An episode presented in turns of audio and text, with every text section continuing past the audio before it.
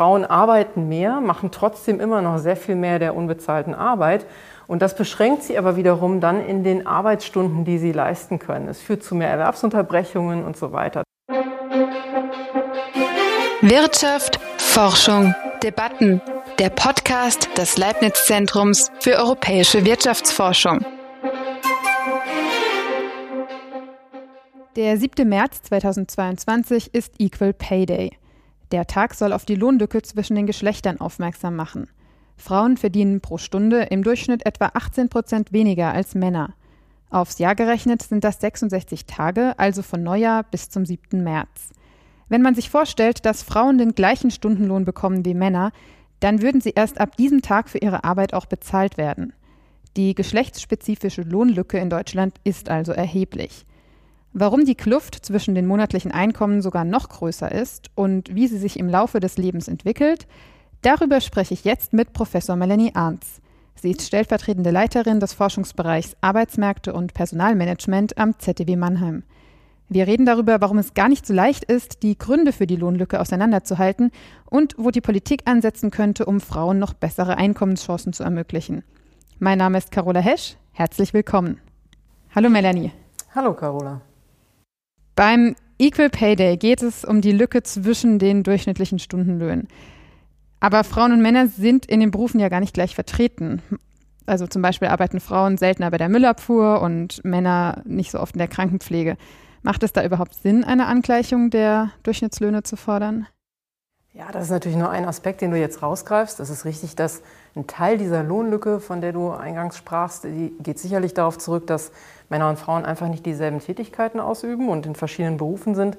Aber interessanterweise ist es ja auch so, dass selbst innerhalb eines Berufes eine erhebliche Lohnlücke besteht.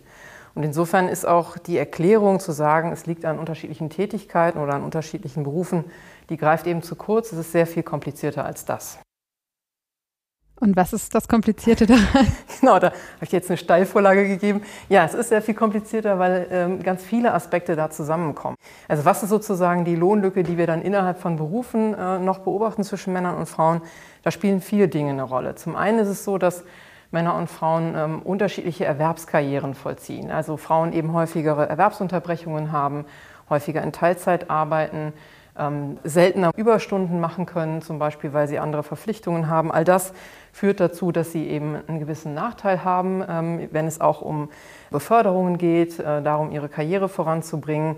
Äh, und das summiert sich im Laufe des Lebens. Also das ist ein Aspekt, der auf jeden Fall dazu beiträgt. Dann ist natürlich auch so, dass ähm, ja, aufgrund eben dieser Verpflichtungen die Frauen vielfach eben auch zu Hause eingehen, ja, sich um Kinder zu kümmern. Sie kümmern sich häufiger um um ältere Menschen, um, um Eltern, die pflegebedürftig sind. All das führt dazu, dass sie natürlich auch schon, weil sie das auch schon antizipieren, auch andere ähm, Entscheidungen treffen hinsichtlich ihrer Erwerbskarrieren. Und das alles summiert sich im Laufe der Zeit dann eben zu einer erheblichen Lohnlücke. Wenn du sagst, das summiert sich, was bedeutet das für die Entwicklung der Lohnlücke im Laufe des Lebens?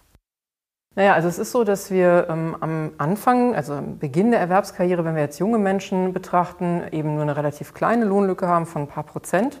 Ähm, und wenn wir jetzt äh, im Laufe der Erwerbskarriere voranschreiten, dann wird das insbesondere mit dem Eintritt in eben die Elternzeit äh, wird das eben erheblich größer und äh, am Ende beträgt es eben deutlich mehr als diese 18 Prozent, die im Schnitt beobachtbar sind. Ähm, und man muss ja dann noch hinzufügen, das ist natürlich nur die Lohnlücke, das bezieht sich auf das, was eben pro Stunde brutto verdient wird. Hinzu kommt jetzt ja noch, dass Frauen eben im Laufe der Zeit ja auch weniger Stunden arbeiten, sodass wir eben insgesamt dann äh, einen erheblichen Unterschied im Einkommen haben, im Lohneinkommen, was sich dann über diese ganze Erwerbskarriere hinweg auch zu einem erheblichen Nachteil bei, der, bei den Renten, bei den Pensionen äh, addiert. Ja? Und das ist natürlich etwas, was wir auf jeden Fall auch ähm, adressieren müssen als Gesellschaft. Wenn die Lücke am Anfang nur wenige Prozent beträgt, aber trotzdem schon da ist, liegt das dann daran, dass Frauen von vornherein in diese anderen Berufe gehen? Ja, wie ich schon sagte, also die, die Berufswahl spielt sicherlich eine gewisse Rolle. Also es ist auf jeden Fall so, dass ähm, Frauen im Schnitt eben in Berufen arbeiten, die weniger gut bezahlt werden. Ähm, auch darüber könnte man sich jetzt allein schon länger unterhalten, warum das so ist. Ähm, zum einen kann es natürlich tatsächlich so sein, dass das Präferenzen sind, dass Frauen und Männer einfach nicht die gleichen Berufe machen möchten. Auf der anderen Seite ist es aber auch so, ähm, dass Frauen sicherlich aufgrund genau dieser späteren Bedürfnisse, Familienleben und Beruf unter einen Hut kriegen zu wollen, von Anfang an auch dazu neigen, Berufe zu wählen, die da besser vereinbar sind. Ähm, all das führt dazu, dass sie andere Berufe wählen, die dann aber eben häufiger auch mit niedrigeren Löhnen einhergehen. Das ist sicherlich äh, ein Aspekt, aber darüber hinaus gibt es eben auch eine Lohnlücke, die innerhalb der Berufe tatsächlich äh, existiert. Das heißt, auch Frauen und Männer mit derselben Ausbildung, äh, in demselben Beruf, da gibt es eben auch immer noch eine durchaus erhebliche Lohnlücke zwischen Männern und Frauen. Das liegt dann an den geringeren Stunden, die gearbeitet werden. Das liegt zum Teil eben an diesen Nachteilen, ähm, die sich ergeben aus den Erwerbsunterbrechungen, daraus, dass sie vielfach in Teilzeit beschäftigt sind und dadurch eben natürlich für äh, die Karriereschritte, die gerade so in der Mitte des Lebens vollzogen werden, ähm, weniger in Betracht kommen oder in Betracht gezogen werden. Hinzu kommt dann auch noch so ein Aspekt, dass ähm, es auch Studien gibt, die zeigen, dass Frauen da auch weniger ihre Karriere einfordern, sowohl eben seltener nach Lohnerhöhungen fragen, aber auch seltener ähm, Beförderungen anstreben oder das eben gezielt verfolgen. Und das führt natürlich dann eben gerade in der Mitte der Erwerbskarriere zu einem relativen Knick im Verhältnis zu Männern, was sich dann eben zu dieser starken Lohnlücke auch in älteren äh, Jahrgängen addiert. Könnte es nicht auch sein, dass da tatsächlich eine Form von Diskriminierung vorliegt, dass wenn Frauen nach Beförderungen fragen, sie die vielleicht weniger oft bekommen? Das bei Beförderung so ist, weiß ich ehrlich gesagt nicht. Was es aber auf jeden Fall gibt, ist Studien, die zeigen, dass beim Einstellungsverhalten Firmen sich durchaus ähm, unterschiedlich verhalten gegenüber Männern und Frauen. Also beispielsweise gibt es ähm, eine Studie, die darauf hindeutet, dass wenn äh, Firmen äh, Lebensläufe bekommen, Bewerbungen bekommen von Männern und Frauen. Also es war ein experimenteller Ansatz. Es ist genau derselbe Lebenslauf. Der einzige Unterschied ist sozusagen der Name, also dass es einmal eine Frau und einmal ein Mann ist.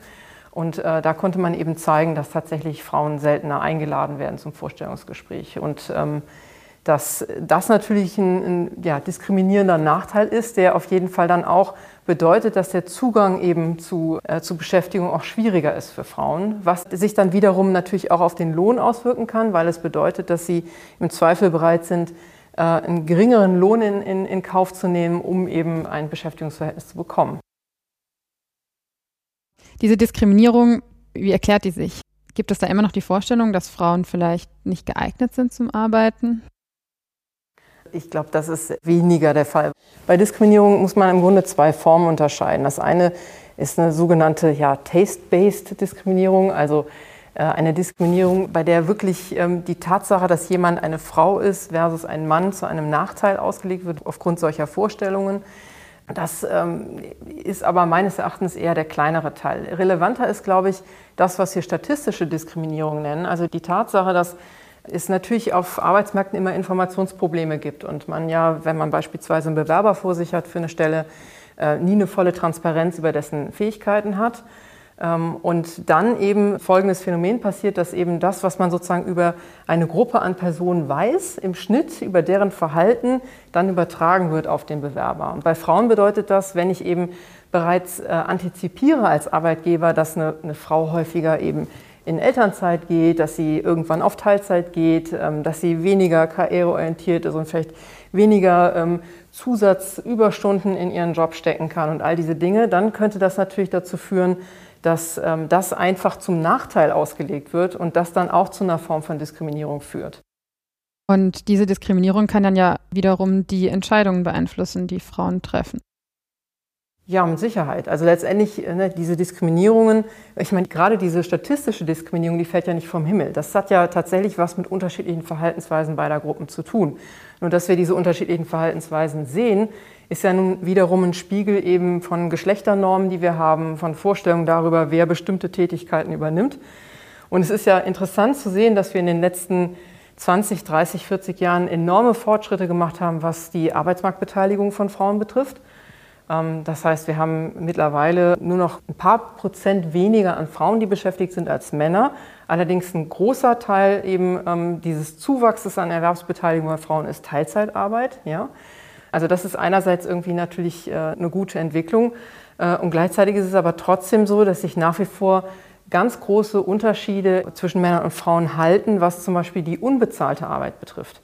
Und ähm, da kommen wir dann wieder zu der Diskriminierung zurück. Also unbezahlte Arbeit meint ja genau dieses sich kümmern um Kinder, um äh, vielleicht ältere Pflegebedürftige, auch Haushaltstätigkeit. Und eben trotz dieser Annäherung in Erwerbsbeteiligung ist diese Lücke in der unbezahlten Arbeit sehr groß geblieben und hat sich relativ wenig angenähert in den letzten Jahren. Das heißt, Frauen arbeiten mehr, machen trotzdem immer noch sehr viel mehr der unbezahlten Arbeit.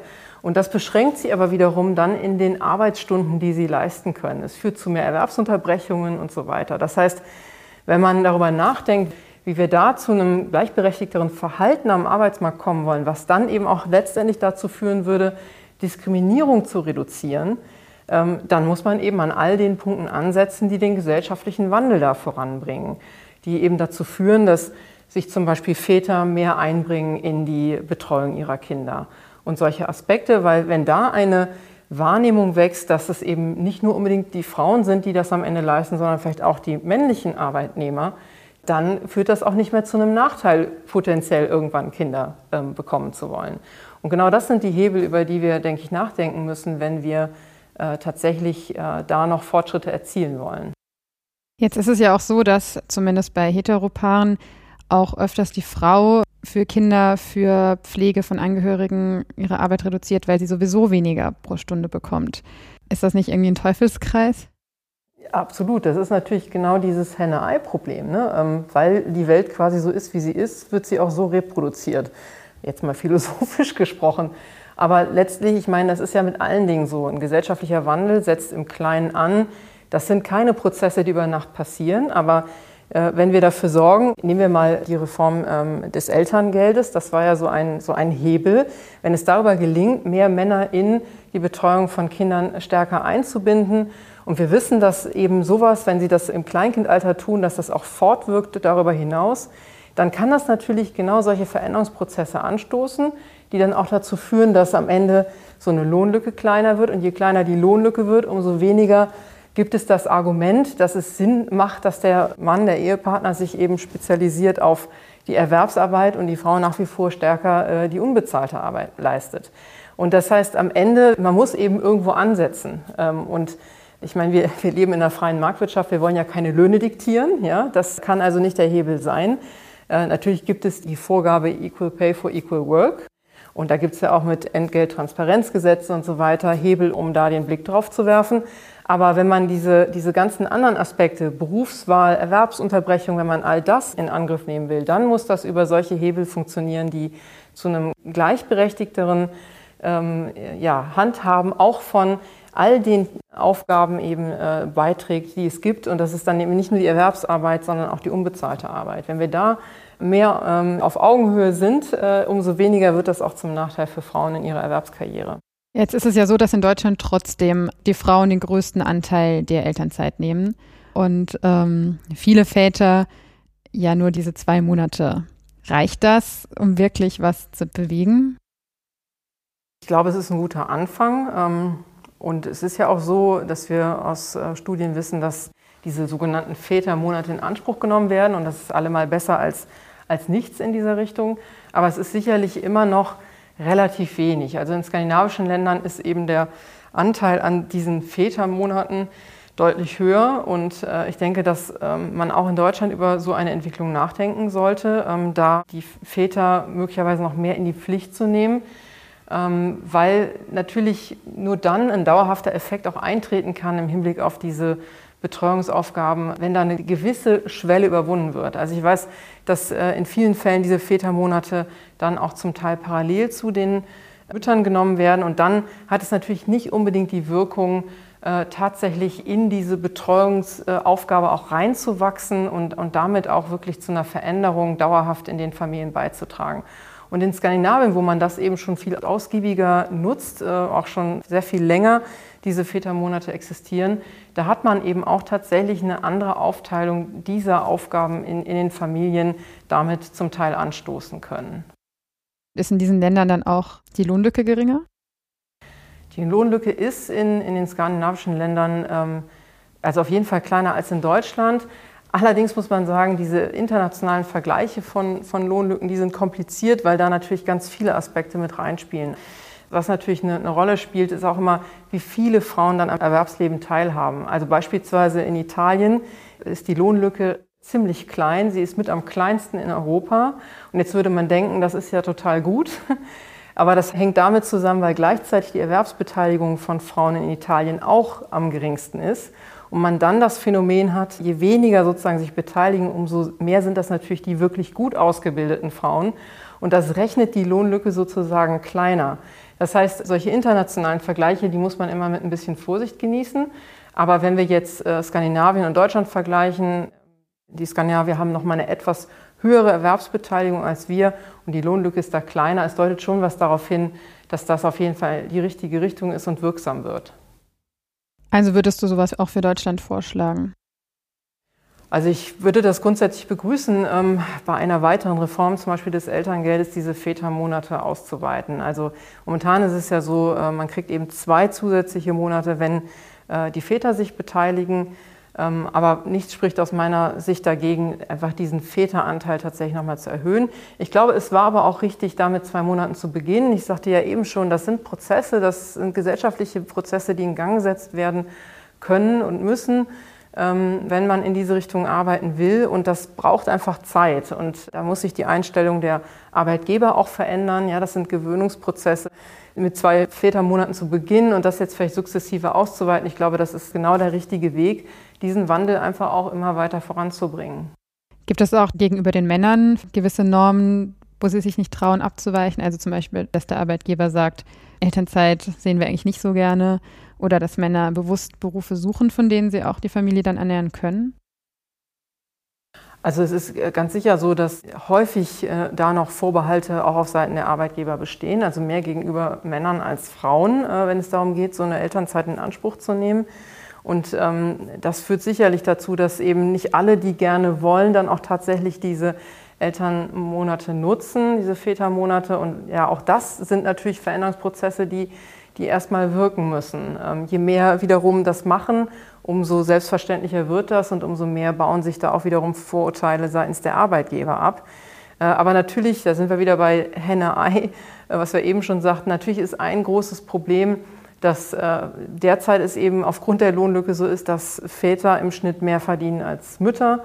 Und dann natürlich immer das Argument auf der Hand liegt, dass es Sinn macht, also aus Sicht des Familieneinkommens, wenn eben die Frau äh, reduziert ähm, und äh, weniger arbeitet und der Mann eben doch nicht diese Elternzeit in Anspruch nimmt.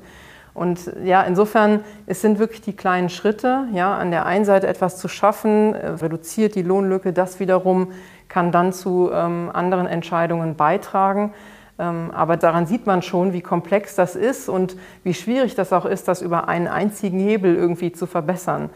Ähm, und ich denke, das ist genau der Punkt. Wir brauchen an verschiedenen Stellen Hebel, angefangen von junge äh, Frauen und auch schon Mädchen daran zu unterstützen, eine Perspektive zu entwickeln Richtung anderen Berufen.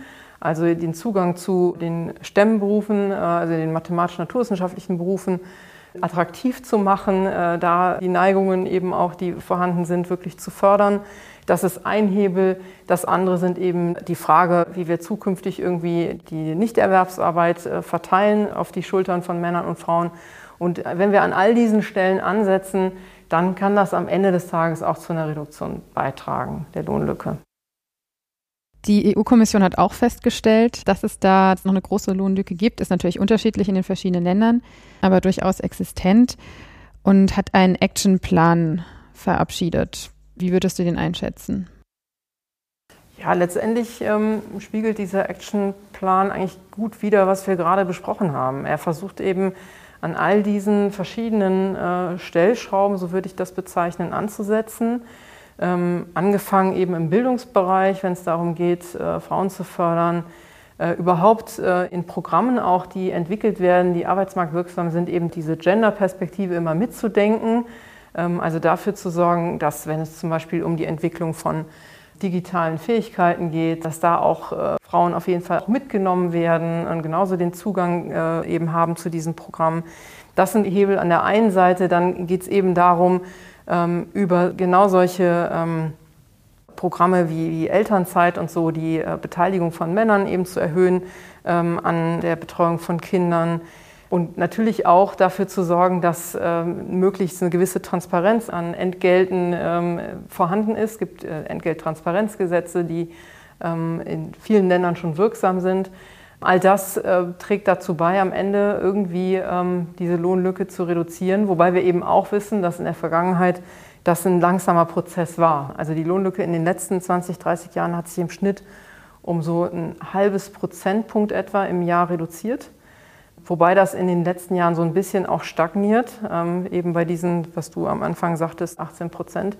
Und es ist ja oftmals so, ne, die, die ersten paar Prozent sind leichter abzubauen als die letzten. Also insofern, selbst wenn man das alles macht, wir werden diese Lohnlücke sicherlich nur sehr, sehr sukzessive ähm, noch reduzieren können. Du hast gerade auch Entgelttransparenzgesetze angesprochen. Was können die bewirken? Ja, die Entgelttransparenzgesetze, die setzen ja in den Firmen an. Sie sollen dafür sorgen, dass Arbeitnehmer und Arbeitnehmerinnen Transparenz darüber gewinnen, wie eben in diesen Firmen Männer und Frauen entlohnt werden für äh, ähnliche Tätigkeiten. Also die Idee daran ist, dass dann ähm, Frauen eher einen Blick dafür bekommen, dass sie für das, was sie in der Firma leisten, möglicherweise auch ähm, mehr entlohnt werden sollten und das dazu beiträgt, dass sie sich eben zum Beispiel stärker in Lohnverhandlungen für sich selbst einsetzen. Ähm, und das ist vom Grundsatz her eine gute Idee. Ich glaube aber, und ähm, es gibt auch Studien dazu, dass das Problem so ein bisschen ist, dass die Lohnlücke in einer Firma sozusagen gar nicht unser Hauptproblem ist. Also wir sagten ja eingangs, ähm, das Problem fängt ja schon an bei unterschiedlichen Berufen. Das Problem ist, dass äh, Männer und Frauen eben äh, unterschiedliche Erwerbsverläufe nehmen. Und das Problem ist auch, das haben wir noch nicht angesprochen, dass Männer und Frauen sich in unterschiedliche Firmen selektieren. Ähm, also Frauen arbeiten eben auch verstärkt in den nicht so hoch entlohnenden Firmen. Und äh, die Lohnlücke sozusagen in ein und derselben Firma, die ist oft gar nicht das große Problem. Oder anders formuliert, wenn man tatsächlich Männer und Frauen mit ähnlichen Tätigkeiten in ein und demselben Unternehmen vergleicht, dann haben wir meistens keine große Lohnlücke, die dann über so ein Entgelttransparenzgesetz tatsächlich noch reduziert werden könnte. Insofern ist eher die Frage nach wie vor, warum arbeiten Frauen in anderen Berufen, in anderen Sektoren, in anderen Firmen, und am Ende des Tages eben mit einer anderen Kontinuität als Männer. Und ich glaube, das, das sind die Kernfragen, die es zu adressieren gibt. Nichtsdestotrotz sendet so ein Entgelttransparenzgesetz ein gutes Signal. Ja, es sendet das Signal, dass wir auf jeden Fall den Anspruch haben müssen, für die gleiche Tätigkeit äh, dasselbe zu bezahlen und zu bekommen. Das Motto beim Equal Pay Day dieses Jahr lautet Equal 4.0, gerechte Bezahlung in der digitalen Arbeitswelt. Du bist jetzt auch Spezialistin für Zukunft der Arbeit. Was würdest du sagen, welche Herausforderungen bringt die Digitalisierung für die Einkommensunterschiede zwischen den Geschlechtern mit sich? Also es ist ein kompliziertes Thema. Zum einen ist ja so, dass wir mit der Digitalisierung ein verändertes Lohngefüge bekommen und ähm, die Digitalisierung in der Tendenz dazu führt, dass bestimmte höhere Qualifikationen, auch bestimmte Fähigkeiten, digitale Fähigkeiten beispielsweise, höher entlohnt werden, also mit einer höheren Rendite, äh, Fähigkeitsrendite sozusagen einhergehen. Ähm, und in dem Maße, in dem Frauen eben in diesen Berufen, die jetzt von der Digitalisierung profitieren, unterrepräsentiert sind, gerade eben naturwissenschaftlich, IT-Fächer, ähm, haben sie natürlich weniger Zugang zu diesen besseren Löhnen. Das heißt, wenn sich eben an der Verteilung von Männern und Frauen über Berufe und all das, was wir besprochen haben, nicht verändert, dann könnte es gut sein, dass die Digitalisierung tatsächlich zu einer wachsenden Lohnlücke beiträgt. Insofern ähm, würde das wiederum dafür sprechen, dass wir noch mal mehr darauf hindringen müssen, dass Frauen eben gerade auch dieselben äh, IT-Fähigkeiten mitbringen äh, und sich da eben auch in der veränderten Arbeitswelt behaupten können. Die besteht aber natürlich nicht nur aus IT-Fähigkeiten, sondern letztendlich immer aus einer Kombination aus IT-Fähigkeiten und auch nicht kognitiven Fähigkeiten. Ja, gerade diese Kombination wird in der neuen Arbeitswelt äh, besonders honoriert. Und deswegen, wenn Frauen da ähm, genügend sozusagen digitale Fähigkeiten mitbringen, um auch in diesen Berufen Zugang zu bekommen, dann können sie sogar besonders davon profitieren, ähm, weil sie im Grunde genommen dann auch da äh, sicherlich äh, gebraucht werden und, und gute komplementäre Fähigkeiten mitbringen. Aber de facto ist es so, dass wir momentan sehen, dass die digitalen ähm, Skills, also die digitalen Fähigkeiten, wenn man die von Männern und Frauen vergleicht, ähm, bei Frauen leider weniger ausgeprägt sind, was wieder damit zu tun hat, dass Mädchen sich weniger schon in der Schule ähm, in diese Fächer selektieren und so weiter und so fort. Und genau das hatten wir eben schon besprochen. Das sind natürlich Dinge, die gerade auch vor dem Hintergrund der sich wandelnden Arbeitswelt noch mal wichtiger werden, um da auch weiterhin die, die Chancengleichheit zu wahren für Männer und Frauen. Aber woher wissen wir, dass es nicht vielleicht doch einfach auch mangelndes Interesse ist, also zumindest im Durchschnitt an solchen Tätigkeiten? Ja, das ist, äh, das ist natürlich immer eine große Gretchenfrage. Natürlich kann es gut sein, dass selbst wenn wir jetzt äh, umfassend schulen und, und Mädchen da auch die entsprechenden ähm, Ausbildungen und Fähigkeiten über die Schule sozusagen zukommen lassen, dass nichtsdestotrotz äh, sehr viel weniger Mädchen diese Berufe später ergreifen. Das ist sicherlich zum Teil so, weil es da auch unterschiedliche Präferenzen gibt. Auf der anderen Seite sind Präferenzen natürlich auch immer ein Stück weit ein Spiegel wiederum von Geschlechternormen. Ja, da, da schließt sich dann auch schon wieder der Kreis. Ähm, also wenn natürlich auch die Wahrnehmung dieser Berufe so ist, dass das Berufe sind, die vielleicht mit meinem Wunsch nach Familie nicht vereinbar sind, weil ich aber natürlich auch im Kopf habe, dass dieser Wunsch nach Familie bedeutet, dass ich mich da mehr äh, kümmern muss, ja, klar, dann ist die Hürde, diese Berufe zu ergreifen, höher, als sie eigentlich sein müsste. Und ich meine, dass es unterschiedliche Präferenzen gibt, das ist äh, natürlich vollkommen legitim und die soll es auch geben. Ähm, aber natürlich würden wir uns wünschen, dass ähm, grundsätzlich jeder die Möglichkeit hat, seine Fähigkeiten so gut es geht einzusetzen und dann eben auch die Berufe zu wählen, ähm, unabhängig eben von solchen Fragen und potenziellen Einschränkungen im späteren Erwerbsverlauf. Insofern ähm, ja, brauchen wir da einerseits diesen besseren Zugang in jungen Jahren ähm, und gleichzeitig ja, aber auch eine Förderung entlang des gesamten Lebensverlaufs, um, um Frauen da auch in diese neuen Berufsfelder zu integrieren und da Chancen zu eröffnen. Was würdest du abschließend sagen? Was ist deine Message an Frauen?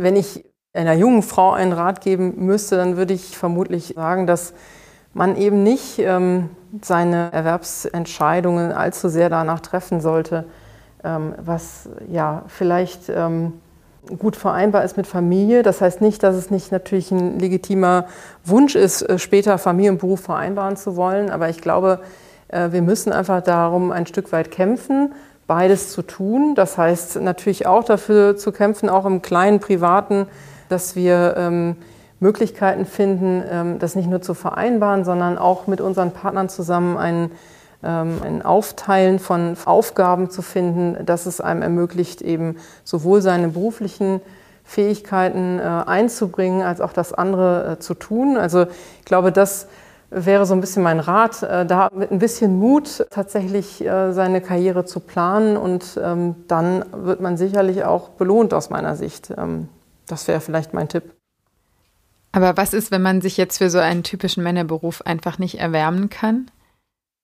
Ja, also natürlich wird jetzt nicht jede Frau plötzlich ähm, Informatiker werden. Das muss ja auch gar nicht sein. Es ist ja, wie gesagt, vollkommen legitim, dass es da unterschiedliche Präferenzen gibt und man sich auch einen frauentypischen Beruf aussucht. Aber eben auch, wenn man sich so einen Beruf wählt, dann denke ich, kommt es darauf an, dass man trotzdem mutig seine Karriere auch voranbringt, dass man auch als Frau nach Lohnerhöhungen fragt, dass man ähm, versucht, seine Karriere wirklich zu planen und voranzubringen. Und die Tatsache, dass man äh, vielleicht auch eine Familienplanung vor sich hat, nicht zum Anlass nimmt, sich so in die zweite Reihe zu stellen und ähm, die Karriere sozusagen erstmal anderen zu überlassen. Gerade auch deshalb, das ist vielleicht noch ein Punkt wert, weil wir auch wissen, dass man eine Karriere schlecht nachholen kann. Wenn man die in einem gewissen Alter nicht absolviert, wenn man also bestimmte Karriereschritte nicht vollzieht, dann wird es auch schwierig, das nachzuholen. Und deswegen äh, ist es wichtig, das auch während einer Phase der Familienplanung nicht vollkommen aus den Augen zu verlieren. Und da kann jeder Einzelne, jede Einzelne, denke ich, zu beitragen in ihrem Berufsleben. Also, dass Frauen auch von ihrem Umfeld und der Gesellschaft mehr einfordern.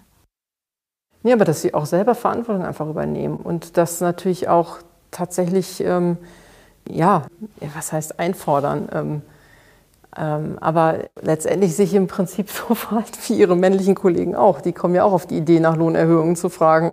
oder sich für Beförderungen ähm, zu empfehlen zum Beispiel. Und Frauen sind da einfach oft nicht mutig. Sie sind risikoaverser, sie mögen Wettbewerb nicht so, da gibt es auch Studien zu. Und all das führt dazu, dass sie sich da oftmals zu zurückhaltend verhalten und dann eben nicht die Karrierefortschritte erzielen wie ihre männlichen Kollegen. Vielen Dank, Melanie, für diese Tipps und für das Gespräch. Danke auch fürs Zuhören beim ZDW Podcast. Wenn Ihnen der Podcast gefällt, freuen wir uns über Ihre positive Bewertung. Links zu den entsprechenden Podcast-Plattformen finden Sie in den Show Notes.